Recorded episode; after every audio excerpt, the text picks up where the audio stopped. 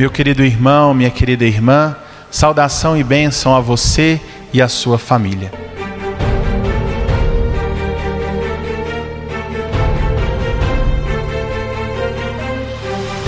O seguimento a Jesus Cristo exige de cada um de nós prontidão, radicalidade.